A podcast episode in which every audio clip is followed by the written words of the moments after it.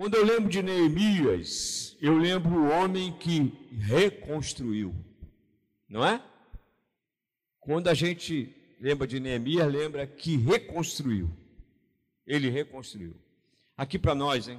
É muito mais fácil construir do que reconstruir, não é verdade? Reconstruir é você é, é, é, tirar os defeitos que foi feito na construção anterior. E relacionamento também. É mais fácil conquistar do que reconquistar.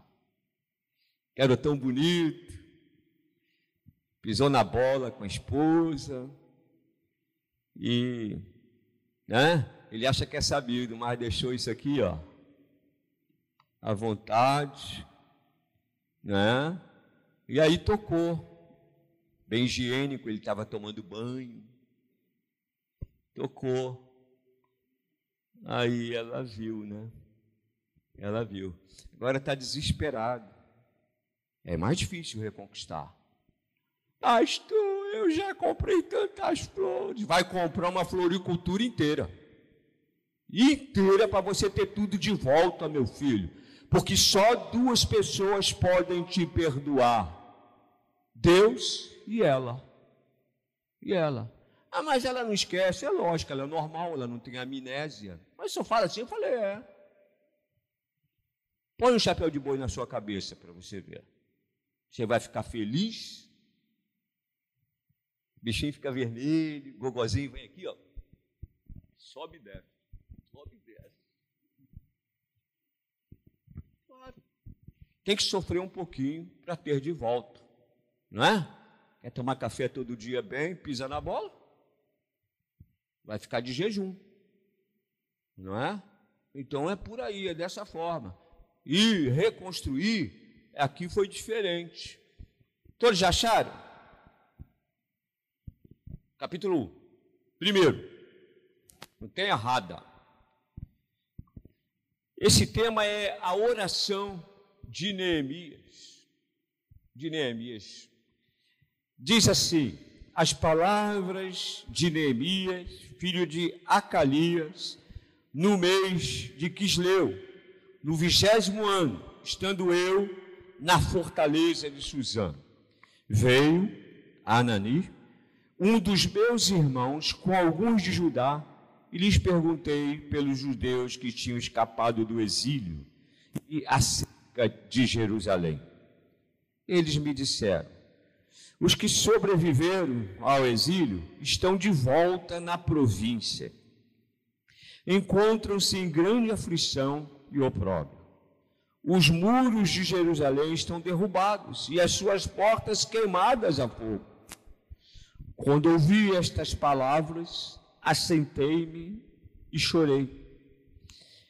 Lamentei por alguns dias e estive jejuando e orando perante o Deus dos céus. Então eu disse: Ah, Senhor Deus dos céus, Deus grande e temível, que me guardas a aliança e a benignidade para com aqueles que te amam e obedecem aos teus mandamentos. Estejam atentos os teus ouvidos e os teus olhos abertos para ouvires a oração do teu servo que hoje faço perante ti de dia e de noite, pelos filhos de Israel, teu servo. Faço confissão pelos pecados dos filhos de Israel que temos cometido contra ti. Também eu e a casa de meu pai pecamos. Temos procedido perversamente contra ti, e não temos obedecido aos mandamentos, nem aos estatutos, nem aos juízos que ordenaste ao teu servo Moisés. Lembra-te da palavra que ordenaste ao teu servo, dizendo: Se fordes infiéis, eu vos espalharei entre os povos. Mas se voltardes para mim, e obedecerdes os meus mandamentos e os cumprirdes, ainda que os vossos exilados estejam nas extremidades dos céus, e de lá, de lá ajuntarei e os trarei ao lugar que escolhi para ali fazer habitar o meu nome. Estes ainda são teus servos, e o teu povo que resgataste com o teu grande poder e com a tua poderosa mão. Aí ele disse: Ah, Senhor, estejam atentos teus ouvidos à oração do teu servo e a dos teus servos que se deleitam em reverenciar o teu nome. Dá êxito ao teu servo, concedendo-lhe favor perante este homem. E ele encerra dizendo: Eu era copeiro do rei. Pai querido, nós louvamos o teu nome nesta manhã. Tão bom estar na tua casa, glorificando o teu nome. Ao entrar nessa porta, a gente já sente a presença do Senhor. Ao olhar o rostinho de cada irmão, a gente já vê, Senhor, a tua obra, Senhor, viva e eficaz. Nós vemos a alegria do coração em recebermos, ó Pai. Obrigado, Jesus. Não há lugar melhor do que estar na tua casa, Senhor.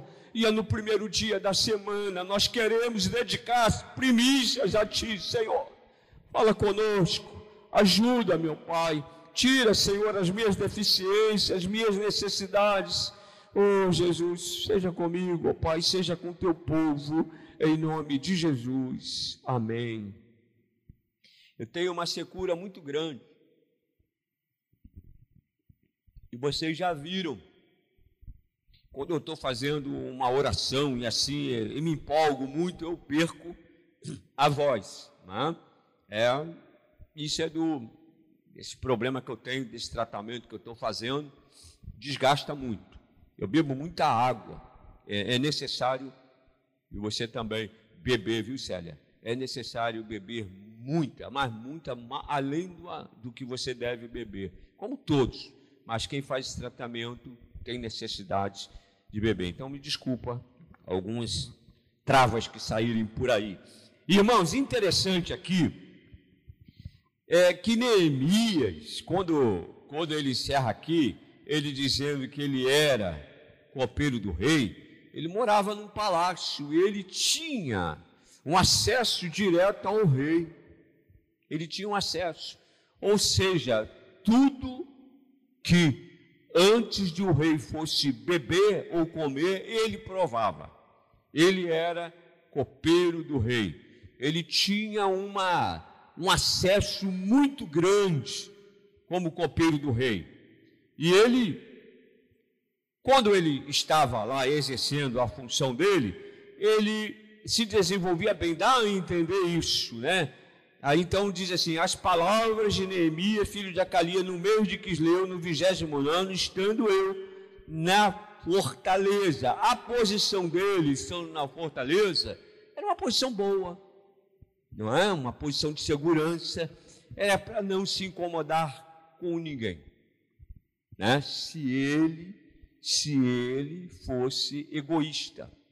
Mas quando veio, aqui o trecho fala, quando veio alguns irmãos trazendo notícias, né, que como estavam aqueles que sobreviveram ao exílio, irmãos, é, viver exilado é uma coisa é, muito estranha, porque você às vezes está num país em que não é seu e você não tem muitos direitos dos quais você tinha no seu, mas lá no outro país você está, você é um exilado, então você não tem direito.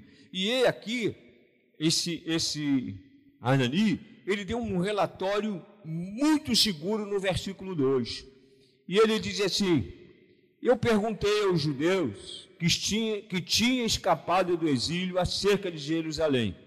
Aí no versículo 3 ele dá uma, uma conotação direta à necessidade, o que eles estavam passando. Eles me disseram, os que sobreviveram ao exílio. Há algum tempo aqui no Amapá, eu tive conversando com o esposo de uma moça que ela era de Curitiba e ele veio de lá, da, de um exílio, ele veio de um fugido, de um, de um lugar, lá onde tem aquele, esqueci o nome agora, onde tem ali aquela guerra, ali perto do Irã. E ele veio morar aqui, veio morar em Caxias. E ele estava falando sobre a história do pai dele que ficou lá, e ele aqui estava muito preocupado.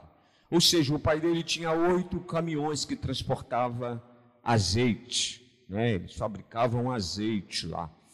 E os caminhões eram tomados. E no dia que ele conversou comigo, ele disse assim: Eu estou triste porque anteontem meu pai me ligou dos 16 caminhões que ele tinha, ele hoje só tem dois caminhões. Então, essas notícias chegam. E Neemias, ele recebeu, olha, os que sobreviveram ao exílio estão de volta na província, encontram-se em grande aflição e muita necessidade, muita necessidade. E ele diz assim: os muros de Jerusalém estão derrubados e as suas portas queimadas. Não tinha segurança alguma aquele povo que no passado, né, aquelas cidades antigas, vocês sabem que todas elas eram circuncidadas por muralhas, muralhas, né? Haja visto Jericó, né? Que a muralha ruiu, né? Então, mas ali houve invasão. E invasão foram tomados pertences, famílias e etc. E aí aconteceu ele dá esse relato. Mas o que me comove é do versículo 4 em diante.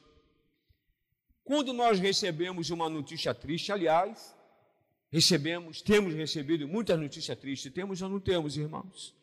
Muitos irmãos nossos que foram, muitos amigos nossos que foram, muitas pessoas queridas que faziam parte do nosso relacionamento foram e isso nos expressou muita tristeza, muita tristeza, né? Aí você pensa, ah, não vai, está quase, está melhor, está melhor, melhorou a, a, como é que se diz? A pressão, melhorou a pressurização, melhorou, mas no final vai. Aquilo causa na gente uma ansiedade muito grande. E essa perda é enorme. Aí eu estava relatando como ele sofreu e como nós temos sofrido, sofrendo nos dias de hoje. Nós não fomos invadidos, nós não estamos exilados, mas nós estamos tendo perdas, e perdas entristecem, e perdas entristecem. Mas Neemias nos ensina aqui, mais adiante eu vou falar, na perda o que fazer, irmãos. O que fazer? Ele é normal, olha o versículo 4.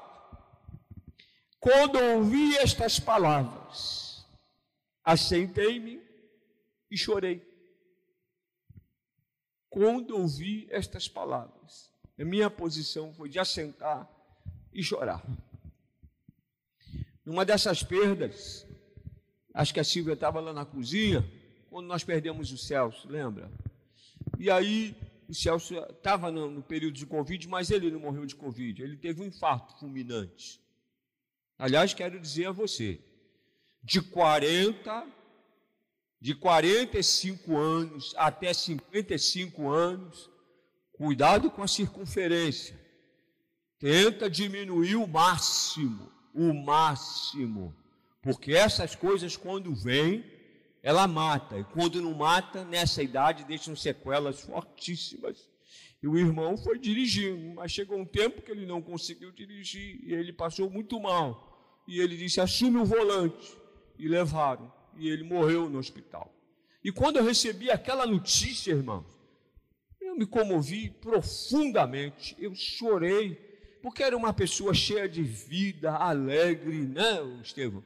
Brincalhão, Celso, cabecinha branca, cabelinho dele era muito branco, o apelido dele até de cotonete. A gente brincava muito, né? Ele era uns bem jovem lá em, idos de 92, lá no, em Parque Araruama, e eu senti muito. A minha, a minha vontade ali foi só de chorar, porque veio uma pressão muito forte no meu coração. E eu não estava preparado. E aí, Neemias aqui foi a mesma coisa. E ele disse: quando eu vi estas, estas palavras, assentei-me e chorei. E é para chorar, irmãos. Eu tenho dito aqui: pessoas que têm dificuldade em chorar sofrem de outros tipos de doença. As pessoas que choram com facilidades, que têm facilidade em chorar, ela tem condição de ter um corpo mais saudável, né? uma mente mais saudável do que pessoa que guarda, guarda, introjeta, só para dentro, para dentro, para dentro. Um dia tem que cair, não é verdade? E um copinho com água, você já experimentou? Põe um copinho com água na sua pia, que é pinga, pinga, pinga, pinga, pinga. Um dia vai o quê? Transbordar. E aquele dia é fatal. Neemias, ele se assentou, chorou. E ele não teve vergonha de falar, irmãos. É importante isso. Lamentar. Lamente mesmo o seu ente querido. Lamente, é necessidade. Quando ouvi estas palavras, sentei-me e chorei e lamentei por alguns dias. O luto, a gente sempre fala, ele deve ser muito bem vivido. E durante um ano. Mas se você chora um luto de cinco anos, aí já é patológico, aí você precisa de cuidado, aí você está doente, não é verdade? Todos nós vamos, mas um dia nós vamos nos encontrar no céu, amém, irmãos? Quem crê, diga amém. Quer, você crê nisso? Amém. A gente vai um dia encontrar no céu. Aí eu até brinco às vezes, né, com o irmão aqui na Santa Ceia. Aí eu disse assim, ó, estou trocando cálice contigo. Quando a gente, agora não pode, né? Porque é negócio de pandemia a gente não pode trocar. Mas quando trocava, eu disse assim, eu quero morar no céu numa janela em frente à sua sim. Quando abrir de manhã, eu quero ver você de manhã. Será que acontece lá, Raimundo? Será que acontece isso? Na janela de frente? Assim a gente encontrar alguém? É o céu. A Bíblia diz que nós vamos encontrar. Essa é a maior esperança que o Evangelho dá. Eu sou crente por causa de vida eterna. Amém? Nós somos crentes porque teremos vida eterna, ainda mais que é isso, é aquele corpo bonitinho, não é? É, e no outro dia a irmã brincou com Davi, Davi gosta de usar caveira, já viu? Aí a irmã perguntou, pastor, que caveira feia é essa? Ele disse, ah, isso aqui é você amanhã. Não é, Ana? É assim dessa forma, é você amanhã. Mas, o nosso corpo espiritual, irmãos, Está na mão do Senhor. Na mão do Senhor. E ele, é, Neemias lamentou, lamentou a necessidade, sim, porque olha o que existia. Os remanescentes, eles estavam em aflição, e era difícil suportar a pressão, irmãos. Quem aqui já trabalhou em lugar com pressão? Pode levantar a mão. Lugar que pressiona você lugar que às vezes você corre para o banheiro, não é? E fica lá chorando. Só o Celite te conhece, que é o vaso sanitário. Só ele te conhece. E você entra para ali e chora, chora, chora. Porque você sai refeito e vai encarar aqueles, como é que se diz o irmão? Amalequitas. Não é? No teu trabalho deve ter alguns amalequitas. Lá no banco era cheio de amalequitas. Entendeu?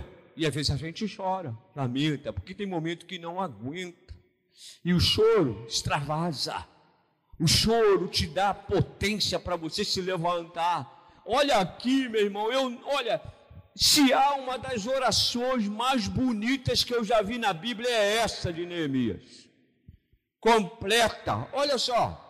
Ele disse aqui, ó, quando ouvi estas palavras, assentei-me duas, duas posições que ele tomou. Se assentou. Que a gente não está nem preparado para ficar em pé com a notícia. É verdade ou não é? Tem notícias que chegam para a gente que nós não estamos preparados para ouvi-la. Enfraquece nosso corpo. E a gente às vezes até tem uns que procuram um lugar para sentar porque aquilo vem direto para o cérebro, uma comunicação tão grande que você fica meio que aéreo, parece uma labirintite. E aí ele sentou, sentou e ele lamentou. Eu acho legal que ele diz: lamentei. Por alguns dias, alguns dias ele lamentou. Talvez se alguém mais adiante, que eu não vou chegar lá, mas no capítulo 2, vocês podem ver, ele chegou na presença do rei para servir, não é? Neemias, porque o rei notou, ele deveria ser um camarada muito alegre. Não tem pessoas assim que você logo nota que não está bem? Tem? Uma pessoa que sorri sempre, não é? Daqui um pouquinho você fala com ele ou com ela, está triste. Alguma coisa, a gente tem que ter esse feeling, sabe? Com os irmãos. Às vezes a gente sabe até nem brincar em algumas horas, porque tem pessoas que a gente não sabe o que está acontecendo. Mas aqueles que já são alegres, e aí a gente vê diferente, alguma coisa está acontecendo, semblante está diferente. E foi o que Artaxerxes falou para ele. Olha lá no capítulo 2, ó. Quando ele trouxe o vinho, eu o tomei e dei ao rei. Aí ele disse: Nunca antes estive tão triste na presença dele. Assim o rei me perguntou: Por que está triste o seu rosto? Você não está doente? Aí ele respondeu para ele: Não é isto, senão tristeza de coração. O rei falou: Temi, ele disse: Temi sobremaneira. Ele logo reconheceu, quando ele chegou, que ele estava triste. E é muito importante, irmãos, a gente viver os nossos momentos, né, das nossas vidas particulares, expressando aquilo que a gente sente principalmente para as pessoas que estão mais próximas, não é? Mais próximo. Você deve expressar. Quando você expressa, isso aqui abre e sai, não é? Quantos aqui já choraram muito? Eu sou meio chorão. E é bom. Quando você acaba de chorar, você está aliviado. Você tem força, não é? Você consegue. Mas aí ele disse aqui, irmão, isso aqui fiquei gravado aqui na minha mente. Quando ele disse aqui, quando eu vi estas palavras, sentei-me, lamentei, né, por alguns dias, estive jejuando. E uma das coisas que, como eu falei no início, Neemias não era nem para estar preocupado, ele estava morando no palácio. Mas uma coisa que a gente vê em Neemias também, que ele amava a pátria dele. Ele amava o solo que ele nasceu. Ele podia dizer: não, o negócio está lá, eu estou aqui no palácio, estou seguro. Mas ele amava o solo que ele nasceu. E uma das coisas que Deus, Deus agrada da gente é amarmos o solo que nós nascemos. Porque ele diz: Feliz é a nação cujo Deus é o Senhor. Você pode estar morando em outro país, mas você tem, deve estar amando a pátria em que você nasceu, orar por ela, não desistir. Mas olha, ele chorou, chorou muito, a gente entende isso. Lamentou alguns dias, lamentou alguns dias. Aí ele começou, irmãos, a tomar uma posição. A gente passa por esse processo normal nas nossas vidas. A gente não pode pular processo, né, Silvio? Na nossa vida. A gente não pode pular processo na nossa vida. Né? Às vezes tem mãe que diz assim: Ah, eu estou tão feliz, meu filho está fazendo cinco anos, está lendo para caramba. Opa! Isso é um sinal agora, mas pode ser um problema no futuro. Pulou etapa. Pulou etapa. Você já viu crianças pequenas que raciocínio como adulto. Já viu? Viu uma menina de oito anos parecia um adulto. Não é normal. Ela está participando de coisas que ela não deveria participar na idade dela. Ela deveria estar brincando, ela deve, deveria estar lá querendo aprender alguma coisa, mas pela conversa, ela capta alguma coisa que ela. Né? Por isso que criança tem que brincar com criança. Certo? Criança deve brincar com criança. Ah, menino deve gostar de menina. Menina deve gostar de menino. Tem algumas escolas que não estão ensinando isso. Nós já estamos trabalhando na igreja de Caxias, né? Essa parte aqui também. Né? Menina brinca com menina, menino brinca com menino. Então, é, é ensinar isso. Então tem crianças que pulam etapa. E Neemias, ele não pulou nenhuma etapa. Ele, ele teve aflito, ele quando ouviu isso chorou, mas aí, olha só, versículo 5. Eu sempre falo para vocês, quando você estiver lendo a Bíblia, que surgirem duas palavras. Eu sou muito repetitivo nisso, mas é essencial, porque chama atenção. Essa palavra é então ou mais, quando eu falo mais, é uma mudança de alguma coisa. Quando fala então, da mesma forma, olha o versículo 5. Então eu disse: Ah, Senhor, Deus dos céus, Deus grande e temível, que guardas a aliança da benignidade para com aqueles que te amam e obedecem o quê? Seus mandamentos. Ele reconheceu nessa oração de início a majestade de Deus.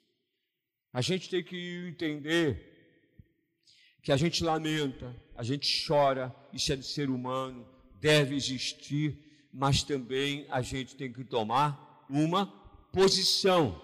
Posição. Ele ouviu inicialmente, né? Quando você ouve uma catástrofe inicialmente, você a ouve e vem o quê? Um desânimo. Você tem o um desânimo com aquilo que você ouviu, mas você não deve ficar guardando aquele desânimo para a vida toda. Você deve tomar uma decisão. Ele disse que lamentou, mas logo depois ele foi o quê? Orar e jejuar. Ele aqui orando, irmãos, ele disse, ó, quando ouvi, ele disse no versículo 5, então eu disse, ah, Senhor Deus dos céus, Deus grande e temível que guarda a aliança. Olha, o que que ele está falando isso, irmão? Ele está reconhecendo a fidelidade de Deus. Vocês têm a sede que Deus é fiel, irmãos. A fidelidade de Deus para conosco tem sido tão grande, irmãos. A fidelidade de Deus não falha. Ele é um Deus que está pronto a todo momento a todo momento. E quando você, às vezes, você, não sei se você já passou por isso, você diz, ah, Senhor. E parece que o socorro vem de imediato. Já passou isso? Imediatamente. Imediatamente o socorro vem e você sente aquele alívio. Aquele alívio. Neemias, quando chegou ali, ele estava primeiro colocando em primazia a fidelidade de Deus. A fidelidade de Deus. Ai, como ele fala bonito, então eu disse: Ah, Senhor Deus dos céus, Deus grande e temível, que guardas uma aliança, um compromisso. Você sabia que Deus tem um compromisso com você? Você sabe que você é compromissado com Deus? Na Santa Ceia, quinta-feira, nós demos, irmãos, eu estou assim admirado com essa igreja. Sabe quantas Santa Ceia nós demos? No, no domingo à noite. No domingo à noite. Mais 75 era uma congregação. Na quinta-feira foi outro grupo maior. Outro grupo também. Aí, eu sempre falo, quando eu sirvo o cálice, eu falo que é o cálice da nova aliança. Sabia que ele tem renovado a cada dia a aliança com você? Ainda que a gente erre, irmãos. Ainda que nos esqueçamos, ele permanece fiel. Essa, essa manhã você entrou aqui, talvez você veio meio cabisbaixo, meio preocupado, como dizia um amigo meu, falava muito, meio churumbático. Pega lá o dicionário você vê, o cara está para baixo. Mas quando você começa a adorar, quando você começa a reconhecer a fidelidade dele, Deus, Deus reconheceu de início a fidelidade tudo aquilo que ele ouviu de tristeza, que causou desânimo, não ficou. Mas ele partiu de seu nome, esse Deus é fiel. Prossiga aí comigo. Ele disse que Deus era, ele tinha uma aliança de benignidade para com aqueles que te amam e obedecem os mandamentos. Foi domingo passado eu, eu preguei sobre obediência, né? Obedecer é uma coisa muito interessante, irmão. Quem obedece tem vida longa, sabia? os dez mandamentos não falam isso? Honra teu pai e a tua mãe para que se prolongue os seus dias na terra que o Senhor teu Deus te deu. E a gente não vê aí a polícia matando aí de 18, 25 anos, um montão aí, porque normalmente você vai ver, não obedeceu, tomou sua, seu rumo e morreu. Como diz aí, morreu. Temível. Neemias, ele reconheceu a fidelidade de Deus, tão grande que ele diz, não só a fidelidade, como ele viu a grandeza. A grandeza de Deus nós não podemos nem mensurá-la. Ele é grande, ele é fiel. Você vê antes de vir as chuvas, vem os raios, não vem? E eu fico olhando, Mariné, aqueles raios. Lá na janela da minha cozinha eu vejo um avião, está lá longe. E eu falei, caramba, vem um, mas daqui a pouquinho vem outro, mas a distância é grande, a gente vê a luzinha assim piscando, que ele passa baixinho. Lá em casa é porque o aeroporto é logo ali. Aí ele, ele vem, né? E baixa. Aí você vê aqueles raios. E o avião, eu falei, meu Deus, mas olha, eu, aí você vê, Deus tem esse controle de tudo. Ele se faz presente na natureza e ele tem autocontrole de tudo. E tudo para mim e para você vem na hora certa das nossas vidas. Isso é grandeza e fidelidade de Deus. Grandeza e fidelidade de Deus. Nós não estamos só. Talvez estamos chorando essa manhã, mas nós não estamos só. Talvez o problema que você está enfrentando, eu não sei. Estamos só.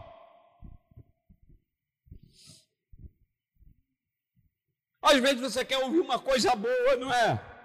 Semana passada eu queria ouvir uma coisa boa, levei todo satisfeito. O meu pet can levei todo satisfeito. Aí ele olhou, disse, é, aumentou um pouco. Pensa que eu não fiquei triste? Fiquei, sou humano. Estava triste, não estava?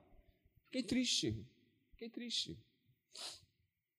Mas, eu estou entendendo. É para eu reconhecer a cada dia a grandeza do Senhor. Eu, particularmente, estou entendendo. É para que ele diga que, para mim, ele tem dito que ele tem o controle de tudo. De tudo. De tudo. Aqui ele diz: a grandeza. Essa oração, ele diz, a grandeza, a majestade, ele inclui nesse versículo 5, se você ler direitinho, então disse a Senhor Deus do céu, Deus grande, ele vê a grandeza, temível, não é verdade?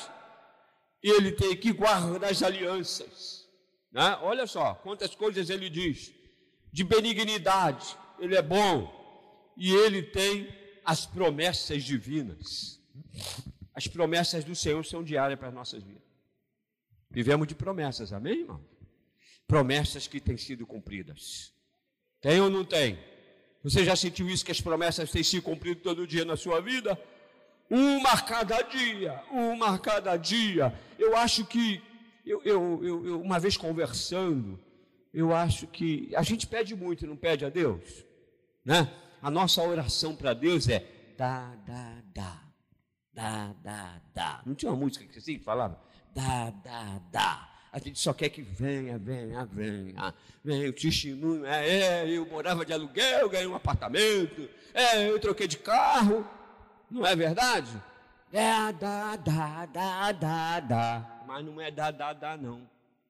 Eu fico imaginando se tudo que nós pedíssemos a Deus, Ele abrisse as comportas dos céus Patrícia, eu já pensei isso várias vezes. Se ele abrisse as comportas dos céus e desse tudo de uma vez só, eu pergunto a você, como você ia administrar tudo isso? Como você ia administrar tudo isso? Você não ia saber administrar se desse tudo de uma vez. Não iria, com certeza. Vide essas pessoas que ganham sozinho na loteria. Todos eles morrem antes. Uma mulher sempre mata pá, pá, pá, pá. Não é? Teve uma que falou pá, pá, pá, pá. Não é? Não é verdade? Eu lembro um que ganhou há muitos anos. Aqui tem gente que vai me ajudar, hein? Um tal de Dudu, que ganhou na loteria sozinho. Lembra, Celso? Levantou a mão lá. Quanta besteira aquele cara fez, cara. Acabou pobre. Se Deus abrir as comportas dos céus e derramar tudo de uma vez só que você está pedindo, Tudo de uma vez só que você está pedindo. Você não vai saber administrar, você vai se enrolar todinho, não vai valorizar o que ele tem dado. É um dia de cada vez. A gente diz até aqui, o Senhor nos ajudou. Você está feliz por isso? Até aqui. E hoje vem bênção. Porque tem promessa e tem bênção. Promessa e tem bênção. Tem promessa e tem bênção. Tem promessa e tem bênção. E hoje tem bênção. Você vai sair daqui, você vai ser abençoado. Amém, irmão? E quando você está dormindo, Deus está te abençoando. Neemias, essa oração dele me toca muito no meu coração. E ele vai no versículo 6, ele diz: Estejam atentos os teus ouvidos. Olha que intimidade ele falando para Deus: Estejam, Senhor, atentos os teus ouvidos. Estejam atentos os teus ouvidos e os teus olhos abertos. Que coisa linda! Deus é maravilhoso, né? Deus nos ouve, amém, irmão? Na posição dele, ele poderia não nos ouvir. Você já viu pessoas, né, que têm um certo cargo, não é? E não dão ouvido? Vide o que aconteceu aquele guarda municipal lá em São Paulo com aquele juiz, né? Sabe com quem está falando? Deu a carteirada. Rasgou a multa. Está lascado.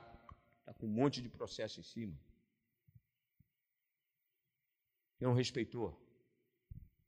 Neemias fala aqui, Senhor, que fique atento os teus ouvidos.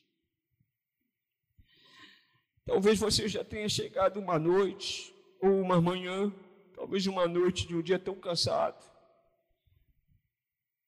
você pede a Deus uma visão divina. Senhor, os teus ouvidos estejam atentos agora, o teu servo. Tem momentos que a gente diz para Deus, né? Porque, irmãos, o que, que é oração? Você acha que é muito difícil Deus te abençoar, Ele está muito longe? De maneira alguma.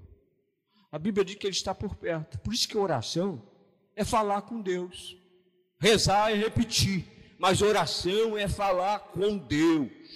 Fale com Deus, não deixe de falar. Fala como Neemias, eu estou triste, desanimado, Senhor. Está todo mundo numa pobreza, um opróbio, uma dificuldade, Senhor.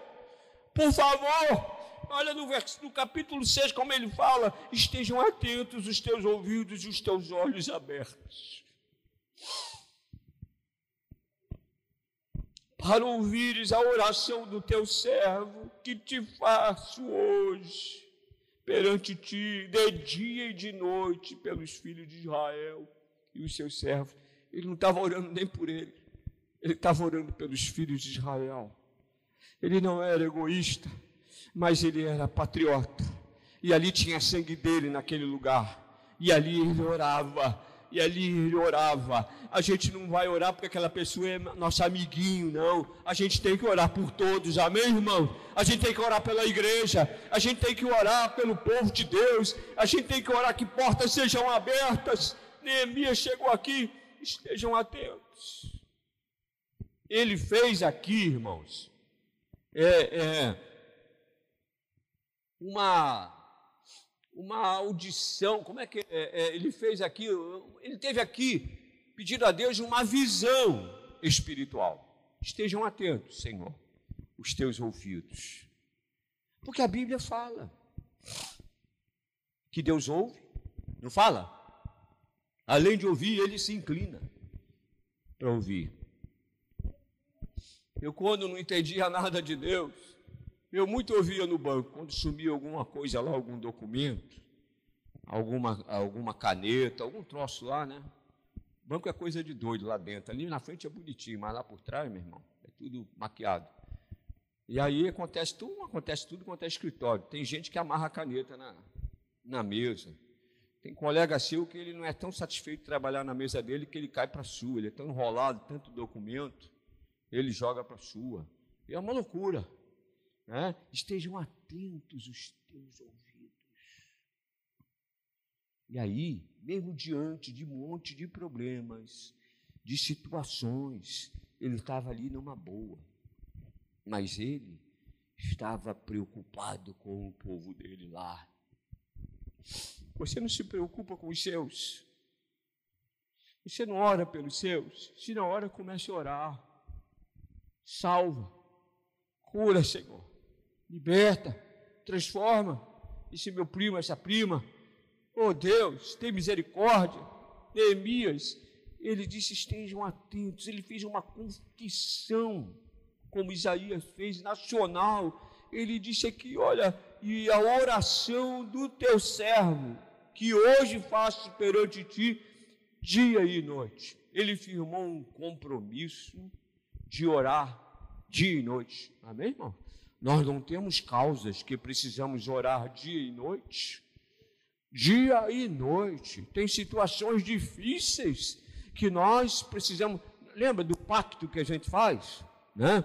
Não é só para você orar de manhã, não. Você vai no trem, ora não é? Eu não posso abrir uma Bíblia dessa no trem, não é grande. Você está no trem, você ora.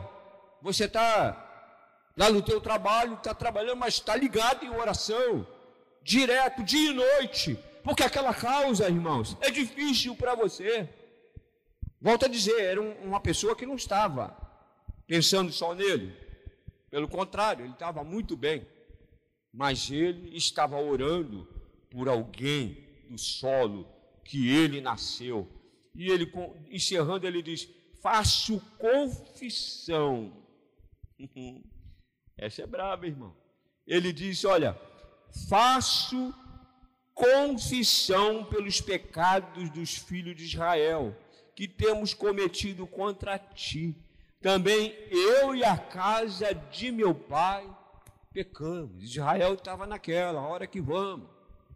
É? Ninguém estava aí para Deus. Ninguém estava aí para Deus. Aquele povo não estava nem respeitando mais Deus. Aquele povo, quem está vendo ah, esse, essa Gênesis, esse, esse seriado, essa novela da, da Record? Hã? No início eu vi alguns, e olha, era uma orgia, né, Silvia?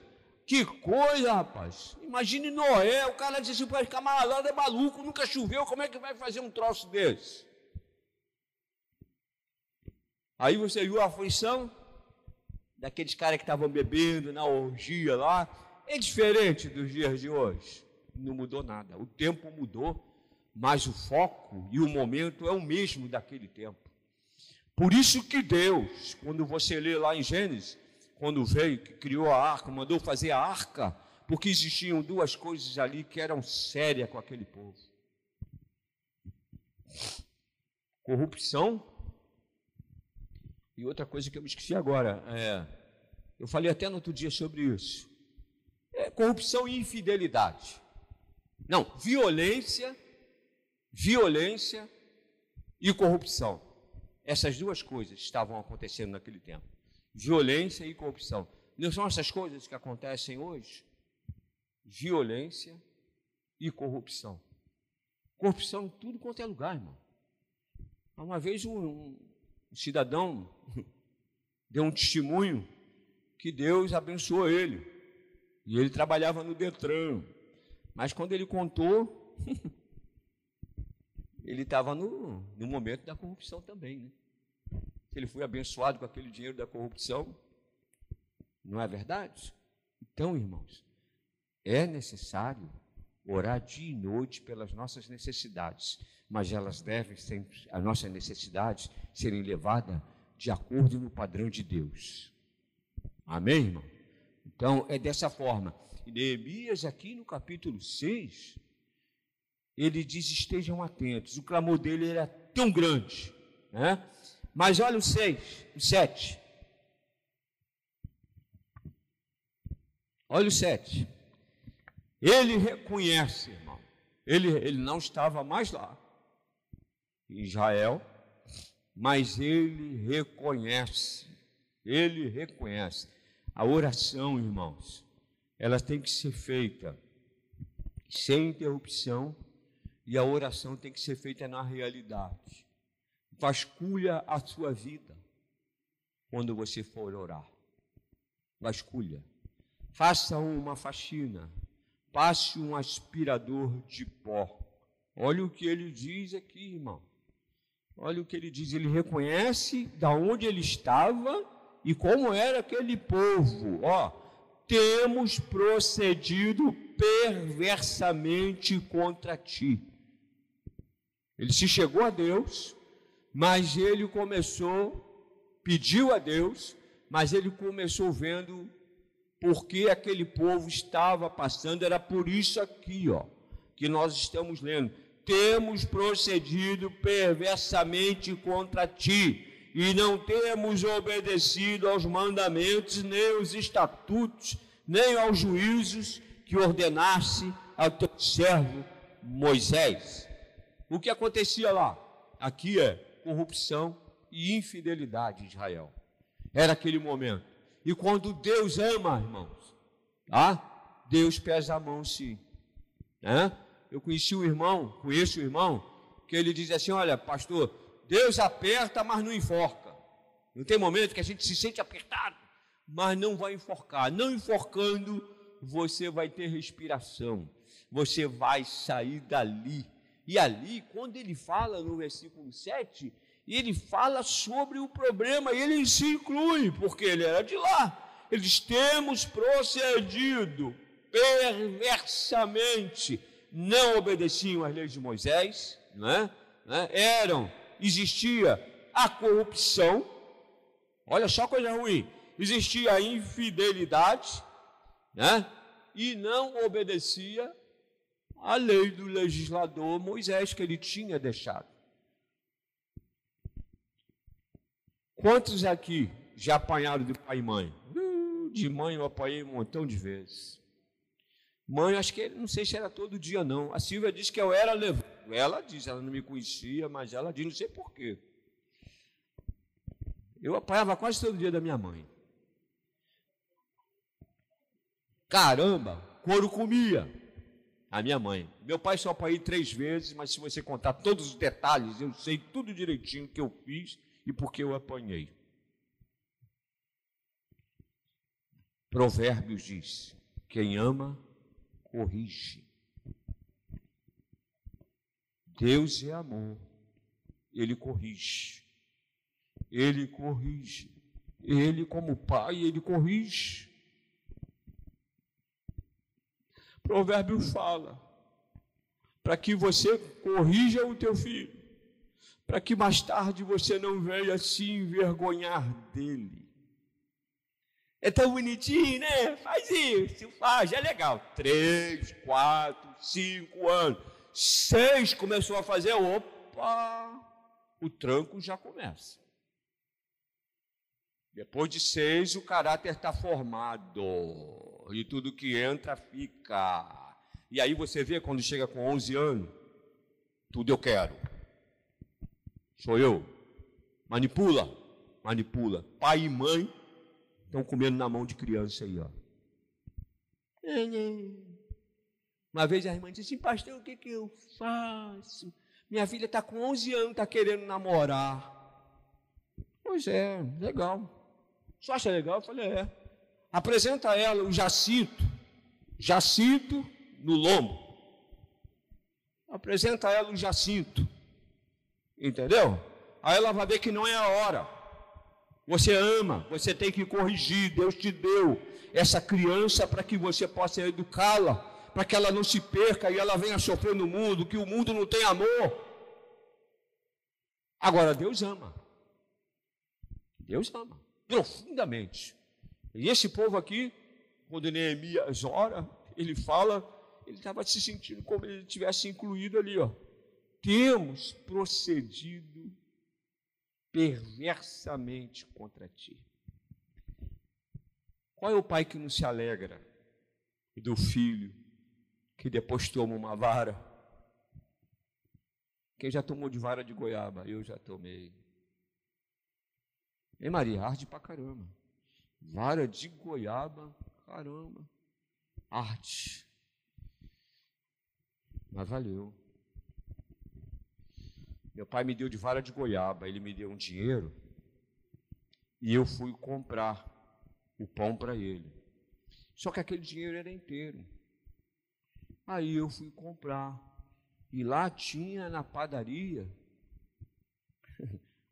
não tem ali a aquela aquela Ford ali em Caxias, aquela concessionária Ford, em frente assim, era azar. Do outro lado, ali na esquina ali, é uma mecânica, agora é uma padaria. E eu era doido pro Totó. Que bonequinho. Pediu pão Joaquim e tal. Aí o colega falou, não, bota uma fichinha aí, pá, pá, Totó legal. E eu estava ganhando, fiquei empolgado, tal, tal. E aí depois ele falou, não, vou levar, vou levar um dinheiro para meu pai, que meu pai queria o troco para poder ir trabalhar. Ele pegava meio-dia. ah, meu Deus, subi aquele morro ali, morro da Santa Branca ali, né? Fui criado ali cima. Aí eu subi. Cara, já estava no portão. Ficou estreito, irmão. Pegou. Contou o dinheiro. Disse, irmão, está faltando aqui duas fichas que eu comprei. Está faltando aqui. Olha, eu te dei o dinheiro e você tem que vir com um troco. Pá, pá, pá, pá. Doeu. Chorei. Sabe por quê? Ele falou assim. Você sabe por quê que eu estou falando isso com você?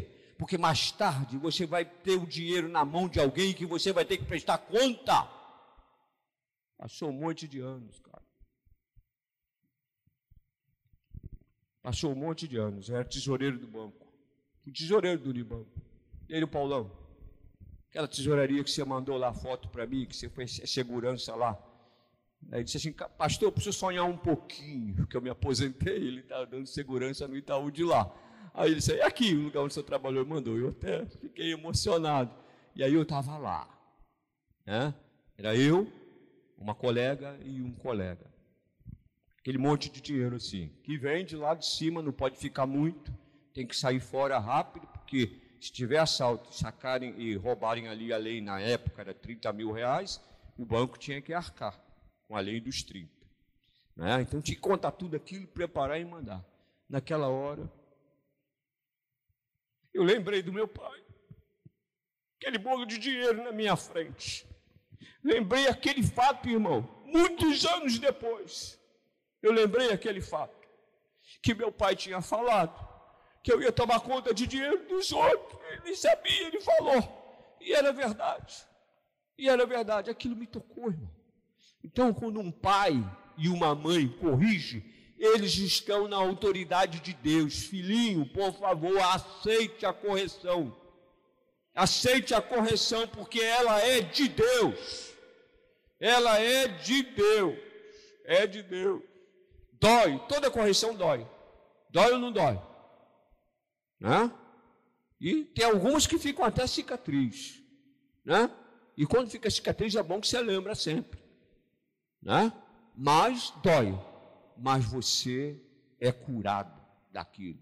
E lembra. Então, irmãos, quando um pai fala, ele fala para o bem. Né? Neemias aqui, ele respeitou em todas as áreas a oração dele, desde o início e chegando aqui, ele reconhecendo não é? essa aliança, temos procedido. Ou seja, estou sofrendo porque eu errei. Sim, já falou isso para Deus às vezes? Eu estou sofrendo porque não ouvi alguém. Outro dia um irmão falou comigo, eu falei, é, ouve sua mulher. Ouve sim. Eu falei para ele. Ouve sim, mas será que ela tem razão? Ouve. Eu até brinquei com ele, né? Não diz que mulher tem sexto sentido? Ouve. Ouve o que a tua mulher falou. Cuidado, não vai muito além. Dá um passo de cada vez. Você está entendendo? É dessa forma. Neemias, ele estava ali ligado com Deus, respeitando todos os limites, tudo aquilo que Deus fez. Ele estava ali reconhecendo a autoridade de Deus, ele, ele reconheceu que o povo estava sofrendo pela desobediência. Tem tanta gente sofrendo por desobedecer, tanta gente sofrendo por desobedecer, tanto rapaz, tanta moça sofrendo porque desobedeceu, tanto início de família todo errado, irmão. Para que você venha acertar é um sofrimento, mas quando uma família começa tudo na sua época, Qual é a melhor fruta, irmão? É a do tempo. Não é verdade? É o milambuzo de abacaxi em dezembro. Vai comer um abacaxi agora? Não presta. Então, é tudo no seu tempo certo. É tudo no tempo certo. Deus tem o controle e a maturação de tudo. Então Neemias estava falando, aquele povo, eles, vocês erraram, mas eu quero pedir perdão a Deus por vocês. E ele vai no versículo 8: Lembra-te, lembra-te da palavra que me ordenaste ao teu servo Moisés, dizendo: Se fordes infiéis, eu vos espalharei entre os povos. Foi o que aconteceu. Israel ficou espalhado, porque foram infiéis às leis de Moisés, aos ensinamentos.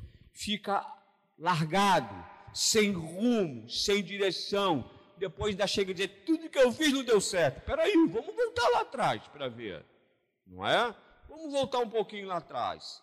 Encerrando, ele diz assim, ó, no versículo 9: Mas, outra vez aí um mas, é muito legal isso. Se voltares para mim e obedecerdes aos meus mandamentos e os cumprirdes, ainda que os vossos exilados estejam lá na extremidade do céu, ou lá ajuntarei ao lugar que escolhi para ali fazer habitar o seu nome, né?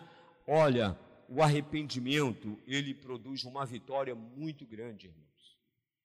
Deus se agrada de um coração arrependido.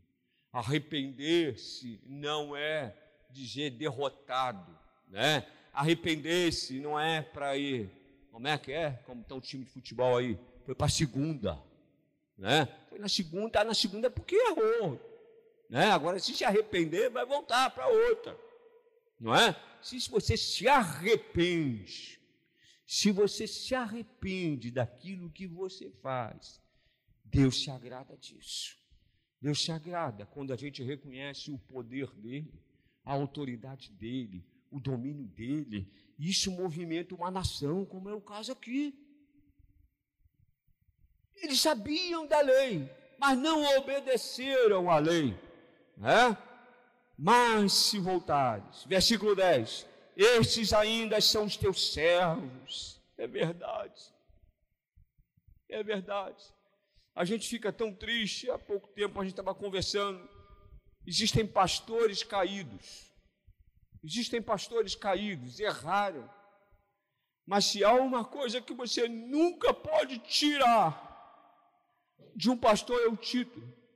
Mesmo caído, ele é um pastor, é um pastor caído, mas é um pastor caído. Então, algumas coisas são fortes na sua vida, você tem que lutar para que você ande numa certa linha, para que você venha proceder, para que você chore mesmo, como Neemias fez, se lamente às vezes quando as coisas acontecem, mas se volta para Deus. E encerra, ele diz assim: ele diz que eles são seus servos, no versículo 10. Mesmo eles estando errado, eles são seus servos.